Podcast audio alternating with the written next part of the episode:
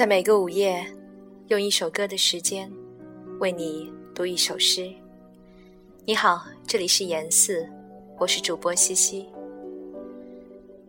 此刻要与你分享一首短诗，来自英国女诗人罗塞蒂，名字叫做《谁曾见过风》？Who has seen the wind？所选择的配乐来自纪录片《帝企鹅日记》。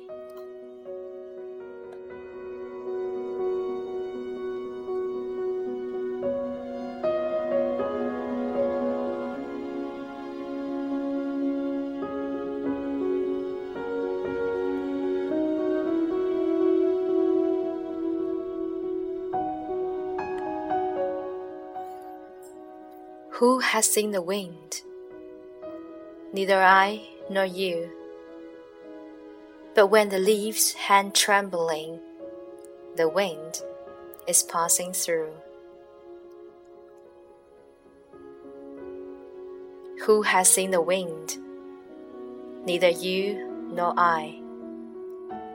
But when the trees bow down their heads, the wind is passing by.